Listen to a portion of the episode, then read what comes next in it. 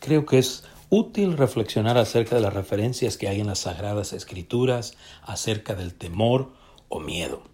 I believe that it's useful to ponder upon the references which there in the Holy Scriptures about fear or about being afraid.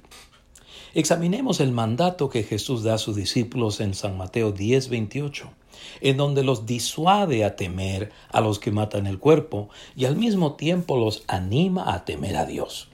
Let us examine the command which Jesus gives his disciples in Matthew 10 28, where he dissuades them to fear those who kill the body, and at the same time, he encourages them to fear God. Es importante hacerlo a lo largo de las diferentes etapas de esta vida. Cada una de ellas tiene sus temores.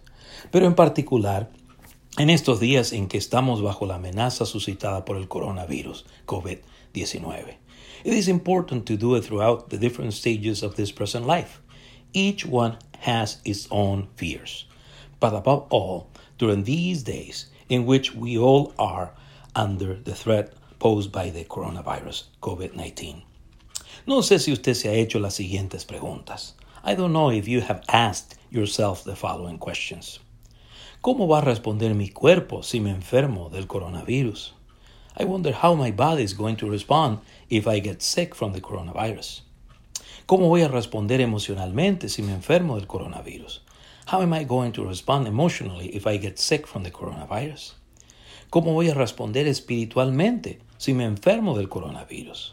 How am I going to respond spiritually if I get sick from the coronavirus? ¿Qué tal si me muero por causa del coronavirus? What if I die due to the coronavirus? Así que, vale la pena leer y meditar en dicho mandato que dice así. So it is useful to read and to meditate upon such a command which says, Y no temáis a los que matan el cuerpo, mas el alma no pueden matar. Temed más bien aquel que puede destruir el alma y el cuerpo en el infierno. Esta es la versión Reina Valera 1960. This is the New King James Version. And do not fear those who kill the body, but cannot kill the soul, but rather fear him who is able to destroy both soul and body in hell. Esto es como lo traduce la nueva traducción viviente. This is the New Living Translation. No teman a los que quieren matarles el cuerpo. No pueden tocar el alma. Teman solo a Dios, quien puede destruir tanto el alma como el cuerpo en el infierno. Do not be afraid of those who want to kill your body. They cannot touch your soul. Fear only God, who can destroy both soul and body in hell. Debemos de tomar en cuenta que en el capítulo 10 Mateo narra cómo Jesús comisiona a los doce como sus embajadores o representantes ante los hijos de Israel para luego instruirles acerca de su misión y al mismo tiempo advertirles de las repercusiones de esta. We must take into consideration that in chapter 10, Matthew narrates how Jesus commissions the twelve as his ambassadors or representatives to the children of Israel, to then instruct them about their mission and at the same time to warn them about the repercussions of it. Si usted lee Mateo 10, 16 al 25, notará que Jesús advierte a sus discípulos acerca de la reacción agresiva y violenta de personas influyentes e incluso de miembros de sus propias familias por su identificación con Él. If you read Matthew 10, 16 through 25, Jesus warns his disciples about, the, about influential peoples and even members of their own families aggressive response to their identification with him. Así que en Mateo 10, 26 al 31, Jesús ordena o encarga a sus discípulos a no temer a los que matan el cuerpo, sino a Dios que tenía mucho mayor autoridad que ellos. So in Matthew 10, 26 through 31, Jesus commands or charges his disciples not to fear those who kill the body, but God who had much greater authority than them. Debo señalar que Jesús no dice desatiendan a los que matan el cuerpo.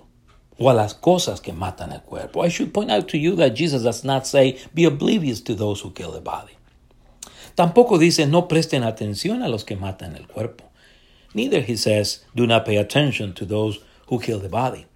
Si la gran mayoría de las personas hubiesen ignorado las cosas que matan el cuerpo, no habría antibióticos, medicinas, máquinas, instrumentos tecnológicos, hospitales o personas especializadas en el sector de la salud para combatir las enfermedades que matan el cuerpo.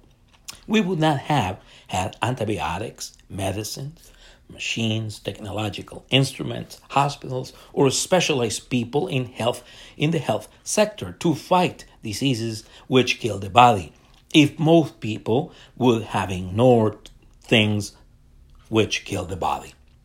Si la gran mayoría de las personas hubiesen ignorado a los que matan el cuerpo, a personas que se dedican al crimen, a las que matan a otros, no hubiésemos tenido policías, fiscales, jueces o sistemas judiciales para combatirlos. We would not have had police officers, attorneys, judges, or legal systems to fight against those who try to kill the body, against criminals, if most people would have ignored those who kill the body. En su declaración, el Señor Jesús desafía a sus discípulos a no temer a los que matan el cuerpo. In his statement, Jesus challenges his disciples not to fear those who kill the body.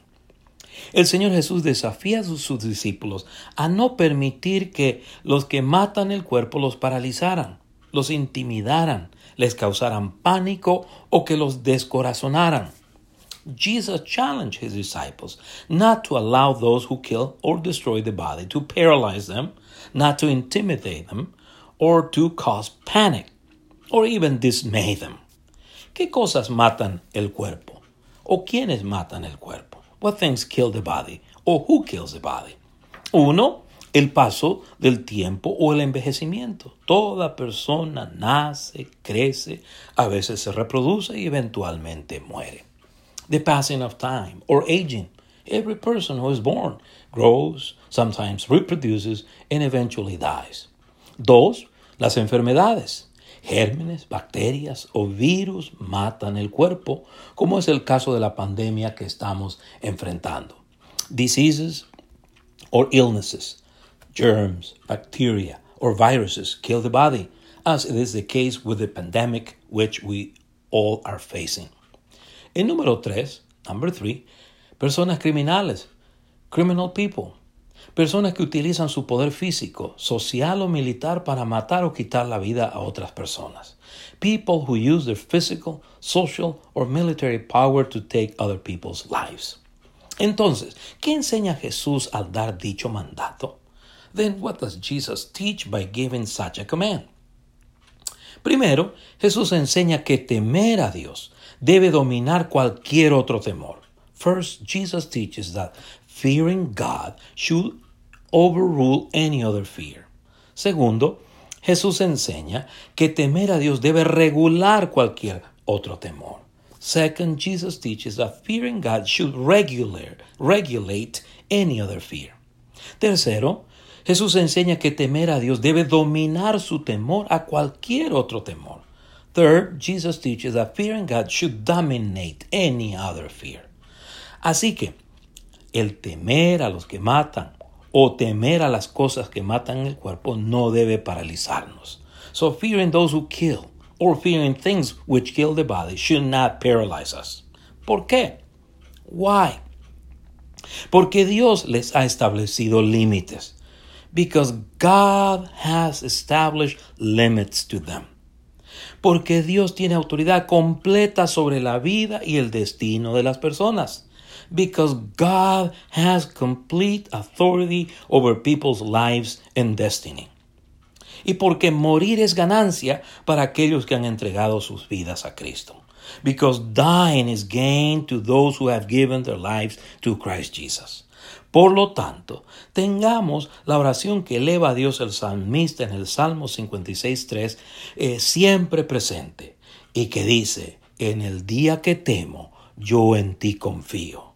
Therefore, let us keep always in mind the prayer which the psalmist utters to God in Psalm 56 3, which says, Whenever I'm afraid, I will trust in you. Asimismo, apoderémonos de la promesa que Dios le hizo a Pablo mientras estaba en Corinto, en Hechos 18, 9 y 10. Entonces el Señor dijo a Pablo en visión de noche, No temas, sino habla, y no calles, porque yo estoy contigo. Y ninguno podrá sobre ti la mano para hacerte mal, porque yo tengo mucho pueblo en esta ciudad. Likewise, let us seize the promise which God made to Paul while he was in Corinth. In Acts 18 9 and 10. Now the Lord spoke to Paul in the night by a vision. Do not be afraid, but speak, and do not keep silent, for I am with you. And no one will attack you to hurt you, for I have many people in this city.